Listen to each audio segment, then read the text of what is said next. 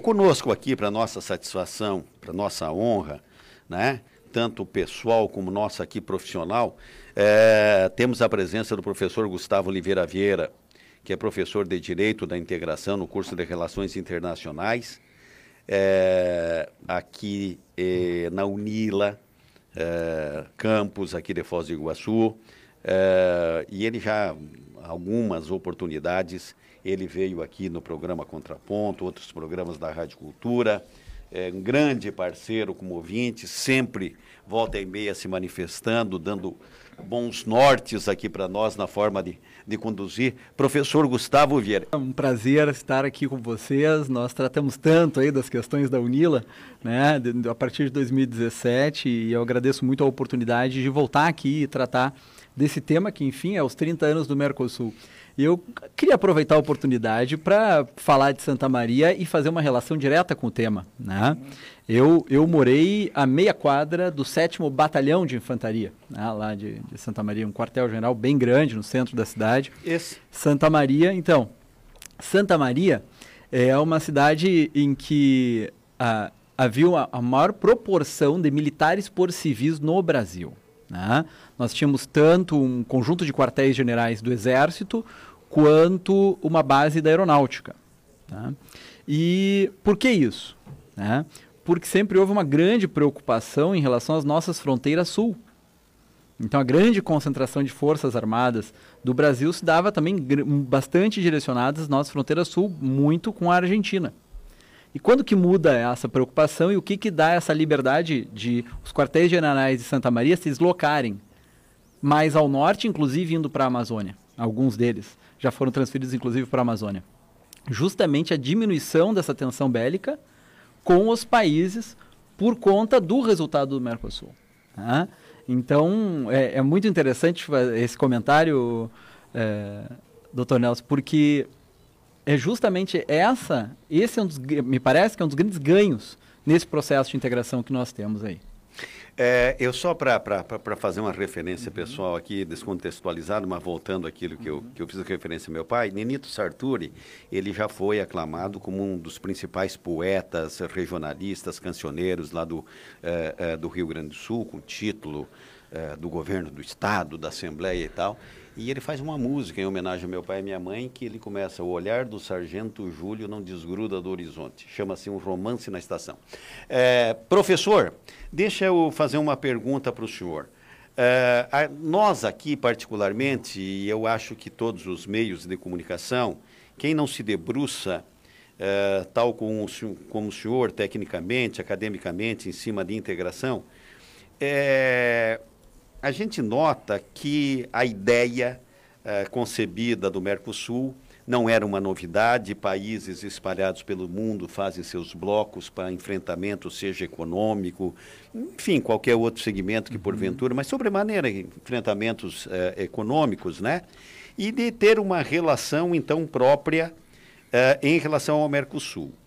Numa oportunidade, professor, o senhor que é da UNILA, esteve aqui em Foz do Iguaçu, o ex-presidente uruguaio, Pepe Mujica. Uhum. E, aliás, coube ao Enes Mendes da Rocha fazer uma pergunta, no, tinha ali vários jornais brasileiros, ou jornais internacionais, cobrindo a visita dele numa palestra lá no PTI. E aí coube ao Enes, o nosso colega uhum, aqui da Rádio uhum, Cultura, uhum. fazer aquilo que o Pepe Mujica disse o seguinte, a minha vinda valeu por esta pergunta, que o Enes explanou primeiro o porquê que ele iria perguntar. E eu vou repetir, em outras palavras, Perfeito. essa pergunta para o senhor. Disse o Enes, talvez o maior, uh, digamos assim, acordo internacional, né? misturando geografias, jurisdição, autoridades e criando um cenário de independência, seja a Itaipu Binacional. O acordo, o tratado uhum, da Itaipu uhum, uh, binacional. Né? Que ela cria uma série de figuras jurídicas Sim. internacionais, aí o senhor é professor no uhum. assunto. Uhum. E que funciona muito bem. Sim. E que funciona muito bem. A Itaipu, ela não tem, nunca eu ouvi, pelo menos, uma distinção de desacerto por conta daqueles que tocam a Itaipu Sim. diretamente. Sim. Pode sempre ter lá um que está é, candidato a presidente. Não, o Brasil já levou não sei quantos bilhões nosso uhum. de dólar por conta da tarifa, isso. E volta uhum. é, meio, é meio que recorrente isso, se vai aumentar a tarifa, se não vai aumentar a tarifa por conta da compra excedente. Mas o tratado funciona. Funciona Sim. respeitosamente Sim. e tal. Por que, que o resto do Mercosul ainda não andou, professor? Bom, é, inclusive aqui em Foz. É, vamos começar então com o tema 30 anos. Né? A gente pode falar, isso. a gente tá, o livro que a gente está lançando isso, é os 30 isso. anos do Mercosul, Caminhos e Possibilidades pelo Instituto Memória. São 24 capítulos. É, a gente pode falar que tem, são 30 anos, mas a gente poderia retomar desde a União Ibérica, né? essa região mesmo aqui do Paraná, tinham cidades espanholas no começo do século XVII, eh, né? eram 13 reduções jesuíticas, né? tivemos invasões eh, dos bandeirantes justamente nesse período, começa em 1629 isso tudo. Então, eh, podemos tratar da Guerra da Tríplice Aliança contra o Paraguai, né? poderíamos tratar num marco histórico de 150 anos, esse processo de integração da guerra à paz. Né? Também poderia ser legítima essa abordagem. É, na década de 70, nós tivemos, na verdade, vários tratados bilaterais que estabeleceram o que eu diria alguns pilares do processo de integração multilateral. Então, as relações internacionais se fazem por pontes bilaterais para permitir que esse avanço multilateral aconteça. Então, lá, por exemplo, no Rio Grande do Sul, na, no sul do Rio Grande do Sul, com o Uruguai, se fez o tratado nesse mesmo, nesse mesmo período, tratado da Lagoa Mirim. Certo. Né? O que, que acontecia? Subia a maré, água salgada invadia e os plantadores de arroz ficavam, né, tombavam suas, as suas plantações porque a água salgada entrava e, e inundava e acabava com, a, com, as, com, com, as condições de desenvolvimento daquela região.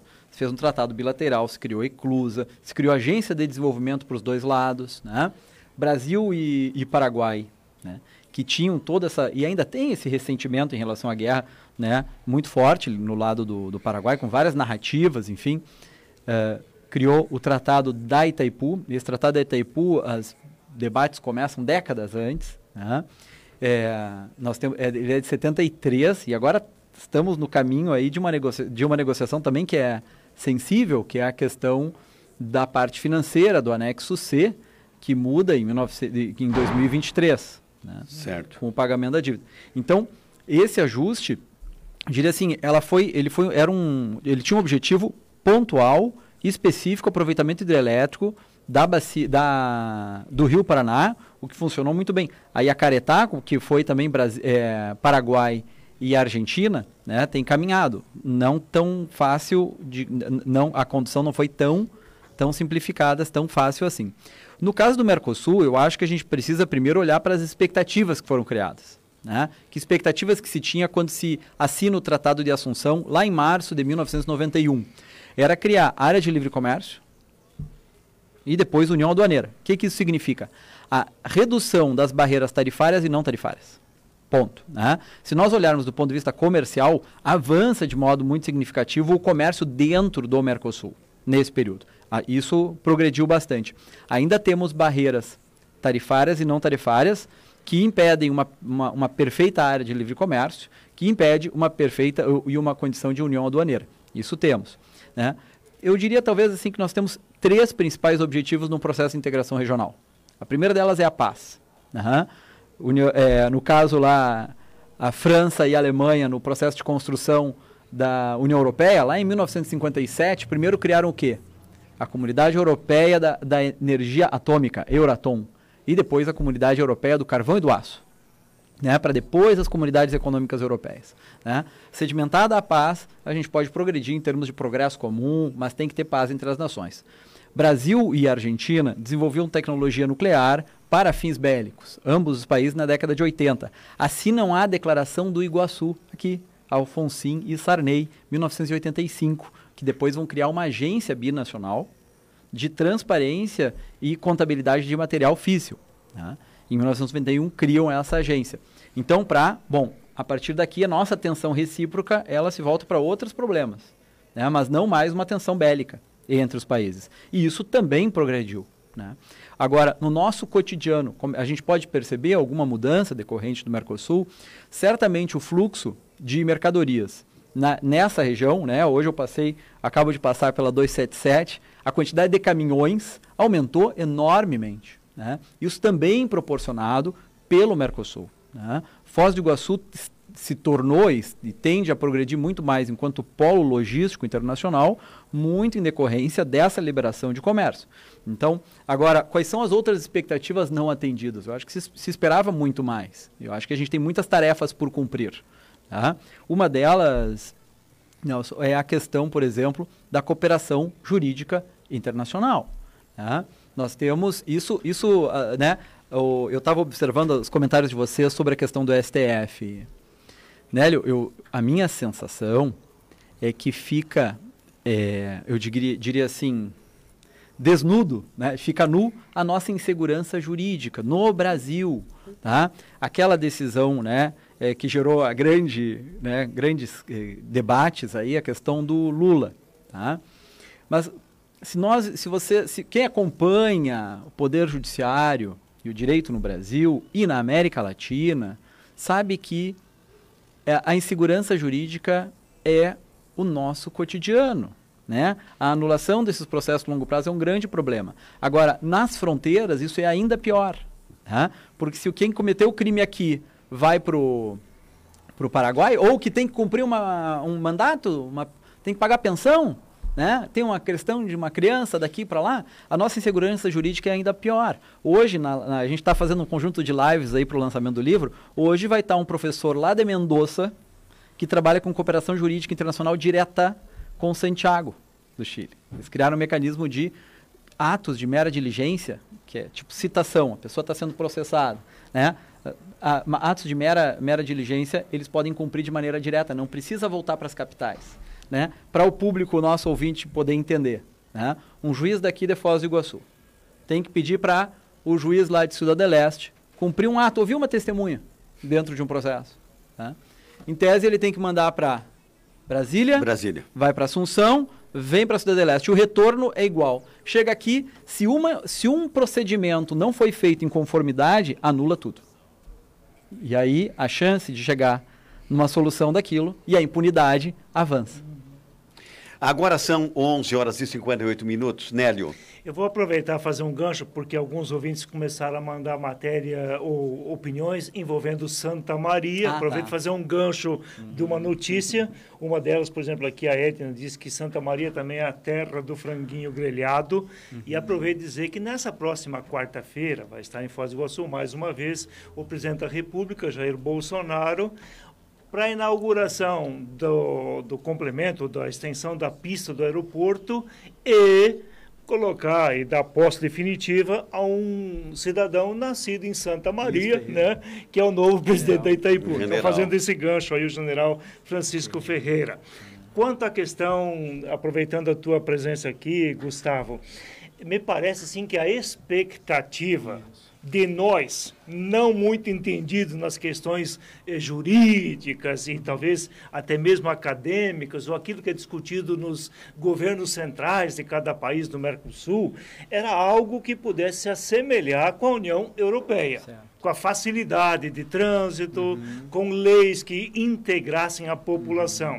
Uhum. Nesse sentido, qual é o entrave, qual é a dificuldade de discussões enquanto se coloca nos governos centrais temas que são gerais, uhum. mas também aqueles que são mais específicos. Por exemplo, a nossa UNILA aqui de Foz do Iguaçu uhum. não pode atravessar a ponte para fazer uma pesquisazinha em Cidade Leste vice-versa da mesma forma. Esses entraves, é, é, assim, práticos, uhum. qual é a dificuldade disso poder ter, quem sabe, grupos que possam discutir isso e dar uma, uma, uma liberdade maior para que isso aconteça e que as pessoas sintam, opa, temos algo que realmente é integrado. Vou aproveitar essa tua pergunta para comentar o prefácio da obra é feito por um professor chamado Jorge Fontoura. Né? Ele é professor do Itamaraty, de, de Direito Internacional, faz as provas do Itamaraty, e com, assessor legislativo e quinto árbitro do Tribunal Permanente de Revisão do Mercosul. E ele faz um comparativo dos 30 anos da União Europeia na época ainda nem se, nem se chamava União Europeia, uhum. né? Como é que estava a União Europeia na década de 80 e como é que estamos nós aqui, né?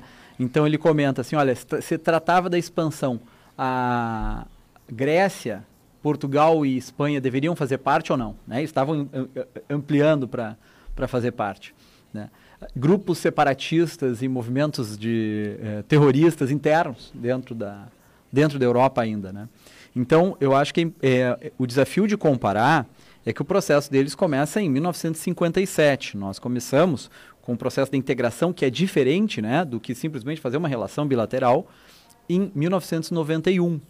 Então, esse tempo de maturação desses acordos ainda ele está, ele, ele está por vir, me parece que está por vir. Porque se há 20 anos atrás se debatia se o Mercosul estaria numa crise terminal ou numa crise de crescimento, esse debate sobre a condição terminal não volta mais. Ela não voltou mais, né?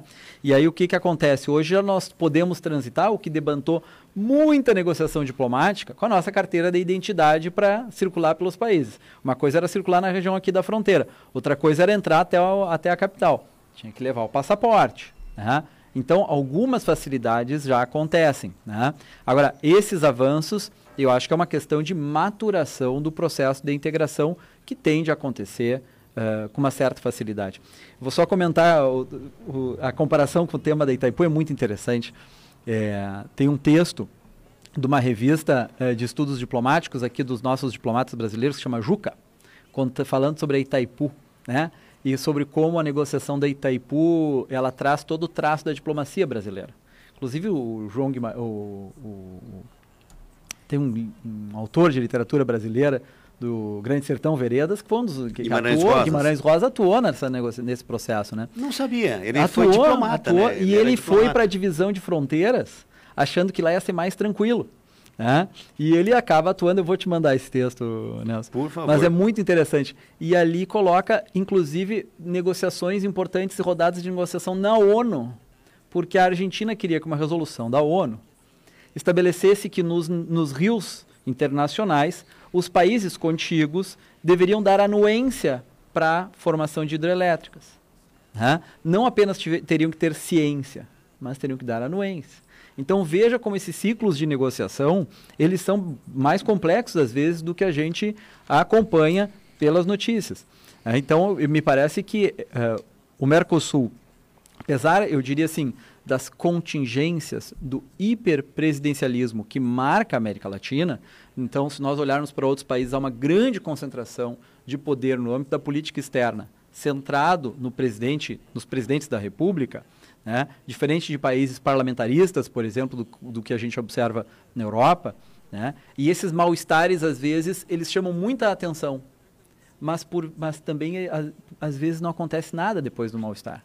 Né? Ele fica só num fogo de palha e as coisas seguem. Os diplomatas ali, que estavam sempre ali tratando das questões e amarrando as questões, vão seguir tratando das questões. Né?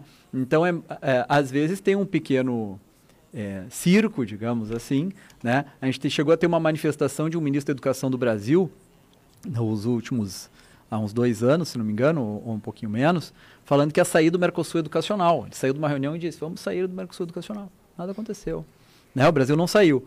Então, só para é, apontar que, apesar dos pesares, né, nós temos muitos desafios macroeconômicos, por exemplo, para uma integração econômica. Né, é, o processo de integração, me parece que ele veio para ficar. Isso retoma as nossas primeiras conversas sobre identidade da Unila, que era o tema né, em Sim. 2017 que eu vim aqui algumas oportunidades. Agora são 12 horas e 4 minutos. O Dante, mate a curiosidade. Além dessa questão diplomática, que eu acho que é, ainda que ainda que anda um pouco no Mercosul, ainda é a diplomacia, né? Pelo menos já dá para passar os quatro países sem precisar de passaporte ou pagar taxa e tudo mais. Então, mas a gente vê outros campos, parece que não anda. Tá, comercial é uma briga com a Argentina, Sim. volta e meia um proíbe a geladeira do outro de entrar, uhum. né? Ou o veículo, que é mais ainda. Mas também tem, por exemplo, aqui na pegar o nosso exemplo Uh, você se formar em matemática ali no Paraguai, você já não sabe 2 mais 2 aqui no Brasil, né? Porque parece que não vale nada o diploma. É que lá é doce. É doce, mas doce. né?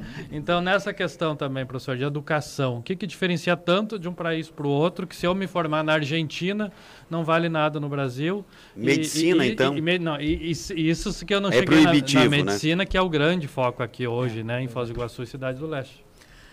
Muito obrigado, Dante, pela, pela questão. Bom, é, na quarta-feira, às 16 horas, nós criamos um canal no YouTube para esse conjunto de lives, né? Então, na quarta-feira, às 16 horas, dia 7 de abril, nós vamos, vai ser, tem três autoras de capítulos sobre a parte educacional do Mercosul. É uma delas atuou no Mercosul Educacional, Daniela Perota, hoje trabalha na Cooperação Internacional do Governo da Argentina. Professora Tatiana Skepf, da, da Universidade Federal de Uberlândia, e Miriam Colacrai, da Universidade Nacional de Rosário. As três trabalharam nesse tema educacional. É a, a, quais são os desafios desse processo? Na parte do ensino básico, nós já conseguimos avançar de maneira substancial, né? Ensino fundamental e ensino médio.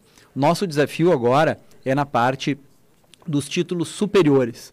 Nós já temos alguns acordos, o Mercosul Educacional criou pro processos de reconhecimento e de ajuste entre é, as carreiras, né, para conseguir fazer essa validação, e isso foi parando porque queriam também, é, assim, esse é um desafio, né, é, tu precisa estar disposto a entrar em acordos, né, e nos últimos anos, a educação também virou um grande commodity econômico.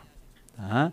Nós, é, esse nosso salto em termos de matrículas no ensino superior no Brasil, é, de um milhão e meio para 8 milhões de matrículas, ele teve uma expansão na educação uh, pública, né? mais que dobramos as vagas na educação pública, mas aumentou em sete das, das instituições privadas lucrativas. Tá? E isso não aconteceu só no Brasil, isso também acontece, aconteceu no Paraguai, também aconteceu na Argentina, e isso gera uma, uma dificuldade de, do, do ajuste sobre a formação dessas carreiras. Vou dar o exemplo da, da medicina. A medicina no Brasil exige para cada, cada vaga de estudante de medicina seis leitos públicos para a realização da prática. Então, por exemplo, a medicina, a medicina, ela teve que mostrar a quantidade de leitos disponíveis e o pessoal dos hospitais teve, teve que colocar à disposição os leitos disponíveis para fazer a prática. Agora, como é que você faz com 10 mil estudantes né, numa cidade e 100 leitos? Como é que você faz a prática? Ah? Então, o, o nível de exigência, às vezes, varia muito. Então, aí gera uma dificuldade de como é que a gente faz o reconhecimento desses títulos. Agora, professor, colocando uma opinião aforante, nós temos que entender que medicina é, é bem diferente do é, resto, né? É, é, é bem... Agora, primeiro, há, há, uma reserva de mercado que a, que a classe as profissional, que as corporações aqui no ah. Brasil, Deus o livre. Eu costumo dizer, em 1940, a Universidade Federal do Paraná, a primeira do, do, do Brasil, que é de 1912, oferecia 100 vagas para estudantes de medicina a cada período, né? Período anual. Ok, a cada novo vestibular e tinha lá seus 300 mil habitantes. Hoje tem 5 milhões na região metropolitana e tem 100 vagas. Né? Então, aí, aí como é que o Estado vai suprir? Então, me parece, ou por estratégia uh, totalmente errada e tal, e sempre com aquele argumento, é caro o curso de medicina. Eu sei que é caro, o caro é não ter médico. Esse é o mais caro ainda. É muito mais caro do que um laboratório, muito mais caro que um professor bem remunerado, que um ambiente adequado para uma aula de medicina, entendeu? É muito mais caro você não ter médico. E o que eu digo agora é o momento, né? Uhum. E agora o momento, então, inclusive, está cobrando com mais do que juro e correção monetária. Aliás, a, a Justiça de Ponta Grossa ah. permitiu que médicos brasileiros, médicos que sejam formados Sim. no estrangeiro, possam atuar em Ponta Grossa uhum. sem o revalida por seis meses e, e uhum. tudo mais por causa da situação da pandemia. emergenciais, O, né? o último revalida que teve uhum. foi em novembro, a primeira fase, ainda a segunda não saiu. 15% passaram. E há quanto tempo está sendo postergado, né? É. Então, não, isso, isso é uma outra realidade. Mas aí vem uma questão dos processos de integração, que é o seguinte, a gente falou assim, olha, a primeira razão é paz, a segunda é a integração comercial para proteger do processo de globalização econômica global, mas o terceiro é essa condição de uma de uma alianças políticas estratégicas, tá? E isso eu estou falando porque, veja, a gente tem um sistema de ciência no Mercosul minimamente estruturado e articulado é condição para o exercício da própria soberania. Veja a nossa vulnerabilidade na produção de vacinas hoje. Ah, isso é um exemplo prático e concreto. Né? O Brasil não teria condições de ter a própria vacina? Claro que teria. Né? Pegou a nossa ciência com as pernas quebradas e não teve uma, uma política de articulação nacional. Hoje tem acho, mais 10 vacinas em andamento, uma delas pelo UFPR erroneamente, professor, mas para a gente entender a geografia, a América Latina, uhum. né, que é uma América só, mas a América Latina, não ter uma produção de vacina ou uma estrutura é. minimamente organizada para dizer como é que nós vamos fazer o enfrentamento claro, disso. E com problemas tão regionais de doença, né? Não, e aí fica muito claro como, como dengue, a ciência zicas. tem de relação direta com soberania. Né? Então, assim, ah, mas a, mas a China, mas os Estados Unidos, mas, o, mas os interesses internacionais daqui ou dali. Assim, ok, então vamos olhar para os vizinhos. Eu acho que com os vizinhos a gente consegue se fortalecer, não se vulnerabilizar. Né? Acho que se critica tanto e essa é uma, né, os grandes parceiros econômicos continuam sendo China e Estados Unidos da região. O, né? o, Mas se nós não fortalecemos a nossa aliança com os vizinhos, e isso, eu estava me lembrando antes de vir para cá, eu estava me lembrando de comentar. O primeiro chanceler brasileiro, o primeiro chanceler brasileiro foi José Bonifácio de Andrada e Silva, né? Que é o patrono da independência do Brasil. Sim. E ele que escreve a primeira orientação diplomática para os diplomatas em para o diplomata, que fica responsável por Buenos Aires e Assunção, é o mesmo na época, 1821, 1822. E ele chama a atenção para a prioridade dessas relações e para a relevância dessas relações. Então não é algo né, que de, nasce, de, nos últimos 30 anos. Que, que começa numa bela segunda-feira de abril, né? É, professor, mas nós temos muito que avançar, porque é, é, é, vamos colocar o senhor, vamos dizer assim, da forma acadêmica, mais científica, vamos dizer assim, seu ponto de vista do estudo, se debruça em cima do problema. Mas também comparando, professor, voltando, por exemplo, claro que eu tô, vou ser um pouquinho exagerado, mas o ouvinte vai entender o meu raciocínio. Eu não consigo admitir que se eu tiver, por exemplo, um, um mal súbito ali na Argentina, vou lá uhum. comprar uma garrafa de vinho, um médico possa até lá, argentino, vir a praticar uma cirurgia em mim e eu sair uhum. é, de lombo liso. Esse mesmo médico, se me receitar uma aspirina aqui, porque ele me viu espirrando, entendeu? Ele, e, e dizer assim, você está com resfriado? Toma uma aspirina aí, entendeu? Se ele singelamente fazer isso, ele pode ser preso por charlatanismo. Entendeu? Então, quer dizer, é, é, é são coisas que nós Verdade. já devíamos ter ultrapassado. Certamente, certamente. Né? É, certamente. Mesmo você tendo, na, daí no caso da Argentina, uma qualidade considerada muito boa nos cursos de medicina, inclusive. Né? É, é, o que, o que, que eu penso? É, não sei, mas não, claro é que vai ter ideia muito melhor. Você faz uma comissão do, do, do, do, MEC aqui no Brasil e diz o seguinte: então nós vamos verificar a Faculdade de Medicina de Rosário. Aprovamos. Ela tem campus, ela tem equipamento, é, ela tem Quem sai de lá com o diploma, o dia que chegar aqui no Brasil, faz o registro é. e vai. Tu está falando Rosário, Rosário, na Universidade Nacional de Rosário, me chamou a atenção, num ano apenas, eles tiveram mais de 500 brasileiros ingressando na, na faculdade de medicina. Né? Num ano apenas. Então, a quantidade de brasileiros fazendo medicina na Argentina é enorme. E a qualidade das universidades nacionais lá é bastante reconhecida. Né? Então, eu concordo com. Eu, não, eu estou tentando justificar, mas eu concordo plenamente que há muitas tarefas pendentes. Posso colocar mais uma aqui que afeta o nosso local? Que afeta Sim, muito Foz do Iguaçu? O Paraguai cobra uma taxa consular para consularização dos documentos de transporte rodoviário de carga internacional.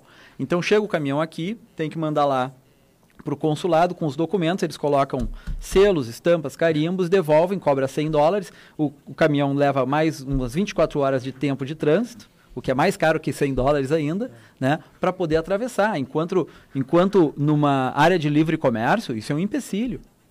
Tá? Então, é, né, é uma coisa que afeta o nosso cotidiano e a gente tem transportadoras internacionais, né, as, os despachos aduaneiro, né, até dá um serviço de motoboy aqui, algum serviço ali, mas isso é um problemão, porque o nosso fluxo podia ser muito mais ágil no transporte internacional. Encarece a carga. É, é porque... O Brasil não cobra isso, a Argentina não cobra isso. Porque, né? professor... Encarece, to... não, in... não, toda a produção brasileira que vai para o Paraguai entra em condições de concorrência menores porque, do que os demais países. Porque, professor, deixa conta Deixa eu falar uma coisa para o senhor aqui, ó. Olha, a gente, a gente conta sempre os nossos dodóis, né? E, e, e não enxerga, de repente, sim, sim. O, o, o, que eles enfrentam, né? Porque, vamos, vamos colocar assim, o Nélio Jandô, o senhor Jandô, todo mundo, uhum. vários ouvintes nossos aqui, você chega na Europa, você chegou num aeroporto, tá, bateram o teu carimbo, disseram que você tem três meses para ficar lá, ou seis meses, conforme, tá, sem, sem você pedir, eles já te dão ali no carimbo. Isso. Ok, você vai lá alugar um carro, porque hoje o carro te leva onde você é, é, disser, é, você com meia dúzia de palavras de inglês, tu vai para a Alemanha, vai para a França, vai para a Itália, vai anda pela Suíça, etc, etc e tal. Entendeu? E você não tem, você vai ser observado pelo policial se você estacionou errado, se você de repente ultrapassou um excesso de velocidade, alguma coisa nesse sentido. Senão você anda livre, solto, folgado. Por quê? Porque você já bateu o teu carimbo lá. Então, se você pegar fazer uma viagem daqui a Capanema, uhum. que em linha reta é do lado de lá do uhum. rio, Verdade. e você for pelo território argentino, é um entendimento aqui, aqui nosso, entendeu? Passou a ponte do Rio Iguaçu, já pode ser outro. Você chega em Vanda, que está 20, 15, 20 quilômetros adiante, é outro. Você chega em Andrecito, é outro. E você atravessa o Rio Santo Antônio e está no, no, no, querido território capanemense, uhum. é outro. E tem que pagar a carta verde. E aí você tem que pagar a carta verde, tem não sei o quê, tem que ter dois cambão, tem que ter no, não sei quantos extintor. Tem, uhum. sabe, é isso que a gente não consegue é, compreender ainda. Claro que as questões maiores e tal. E também como não compreendo, para encerrar.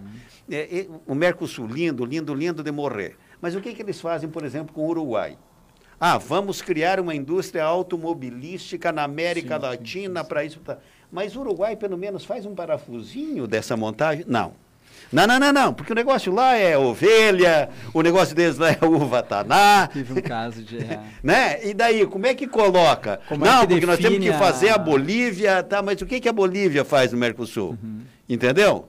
Além do cocaleiro, o que, que nós temos para oferecer para o mundo? Então, são, sabe, são coisas assim que nesses 30 anos que o senhor se refere, uhum. que eu não sabia que vinha lá do Guimarães Rosa. Eu, para mim, eu tinha em mente a, a figura do Guimarães Rosa, diplomata na Alemanha. Uhum. Que foi marcante na vida pessoal dele. É, mas não sabia dessa questão de fronteiras Fronteira, e tal. Ia da negociação Pois é, mas nós temos que avançar, né, professor, para terminar. Muito. E, muito, relata o que, que vai ser agora, então, o evento a, até o dia 15. É, eu acho que a. É, primeiro eu acho que é importante reconhecer que essa é uma tendência, essa é uma tendência política nacional, uma tendência política internacional, né? Uh, eu tratava aqui quando defendia a identidade da, da UNILA, né, para justificar essa a internacionalização e a questão da integração latino-americana, mas a mesma a mesmo argumento serve para a questão do Mercosul. É, os países e os povos estão entrando nesse processo como uma tendência para busca de soluções dos seus problemas mais concretos. Tá? E, e, essa é uma forma com que se faz uma mediação mais adequada também do que gera de prejuízo essa globalização, né? dos, dos desses entraves. Uh, então, essa é uma questão. A gente pode observar outras tendências globais, o tema do desenvolvimento sustentável, por exemplo. Né? É, tem um capítulo do livro que trata do seguinte: tem dois, dois capítulos que vão tratar. Nesse acordo União Europeia-Mercosul, um capítulo é Comércio Internacional e Desenvolvimento Sustentável. Porque agora a gramática do desenvolvimento tem que entrar, o, o debate sobre desenvolvimento, os caminhos do desenvolvimento, tem que se justificar no âmbito da sustentabilidade. Ok, a gente não quer, não, mas eu não quero, eu acho isso errado. Ok, mas essa é uma tendência que, é, querendo ou não, é importante a gente entrar nesse debate. Não, não, né, não tem muito mais saída. Falava da Europa, eu me chamava a atenção, uh, dois anos atrás, eu fui uh, e a quantidade de carros elétricos, né? Essas são tendências, as casas terem telhados, né? Teto solar, enfim, essas, essas questões que precisam ser reconhecidas. Então, o que, que a gente vai, o que, que a gente está propondo aqui? Então, a gente tem o lançamento de um livro, né? Então, eu sou professor da UNILA, de Direito da Integração, a gente está lançando um livro, 24 capítulos, com autores importantes no âmbito do direito da integração de, de, de todos os países do Mercosul. É, e nós estamos propondo um conjunto de. É, são encontros online, né? Com, com atividades no YouTube, tá? Que a gente está divulgando. Então, hoje vão ser quatro autores, amanhã mais quatro autores. É, e aí, catedráticos da Universidade de Buenos Aires, Universidade Nacional de Rosário. Hoje vai ter um professor da UERJ também. O diretor do Tribunal Permanente de Revisão do Mercosul vai estar conosco hoje à tarde. Hoje é às 15 horas e a partir de amanhã às 16 horas. Então é 5 de abril, 6 de abril, 7 de abril, depois volta 13 e 14 de abril, né? tratando dos diversos temas sobre a questão do Mercosul com alguns dos seus principais especialistas e arquitetos, alguns dos que desenham também o Mercosul. Assim, acho que tem muitas tarefas pendentes, acho que o que foi tratado aqui são muitas tarefas pendentes, sem dúvida alguma, e na medida em que as coisas também avançam, mais coisas a gente sente, porque a convivência vai se tornando mais cotidiana. Né? Agora é importante, concordo, né? sentir o calo do outro. Né? Entender o que, que, o que, que toca. É, esse é um obstáculo para a área de livre comércio, uma taxa consular. Mas está prevista já num acordo de facilitação do comércio assinado em, 19, em 2019, que ela tem que acabar. Né? Professor, eu fiz questão, sugeri, e os, e os colegas têm, além do, do, do, da sua companhia pessoal, que é sempre prazerosa, é, eu, eu, eu, eu, sou convencido, sou convencido é, que quando tinha gente ainda que estava naquela, não sei por, por quais as razões, só vendo defeito na Unila, uhum. né? eu não querendo fazer o tal da filosofia de boteco, do copo do meio copo cheio, do meio copo, eu dizia, mas gente do céu, já tem uma unila. E eu ficava feliz da vida. Uhum. Que eu penso que esse é um marco mais do que significante, mais do que representativo, como tem outras ferramentas que servem para a nossa região aqui ajudar nesse, nesse tratado de Mercosul, né? primeiro esse tratado internacional da Itaipu Nacional, Isso. né?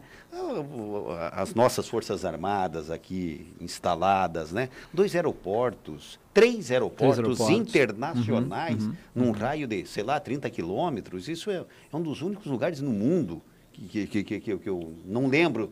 Pode até ter. A nossa região aqui tem peculiaridades, sem dúvida alguma, do ponto de vista global, e acho que ainda vamos ter mais novidades aqui, né? É, é a, a, alternativa da criação uhum. de energias. É. Num verão desse como o nosso, num, a, num volume de água desse que nós temos. A Itaipu é um grande case. E o Parque Nacional também, né? Quer dizer, Parque Nacional do Iguaçu ecologia, também quando, é um grande. Sabe, então, eu, e eu acho que a Itaipu, é, eu acho que a Unila deve ser uhum. um dos carros-chefes para puxar essa uhum. discussão. É verdade. Né? A gente no dia a dia, além dessas questões que eu estou falando para o uh, senhor de cotidiano pessoal, vamos dizer assim, ah, vamos vacinar. E por que não todo mundo no mesmo dia vacinar contra o sarampo as nossas crianças da fronteira? Não, aí tem um Deus nos acuda. Uhum, porque uhum. o nosso secretário daqui, ah, sabe, coisas assim que, uhum. que, Controle epidemiológico, dengue. Né? Dengue, dengue, né? né? Então, dengue. Agora, veja, já há, tem acordos de localidades fronteiriças vinculadas, Brasil-Argentina, Brasil-Paraguai, e agora em 2019 foi firmado um do Mercosul, em que coloca Foz do Iguaçu com os demais, Foz do Iguaçu com as cidades aqui, né?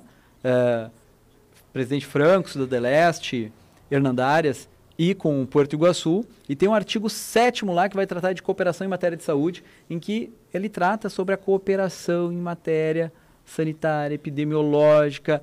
Agora, a gente precisa agora dar condições no âmbito das relações internacionais, isso se chama paradiplomacia, né? que é empoderar os atores, por exemplo, o município, a assumir as suas tarefas nas relações internacionais. Né?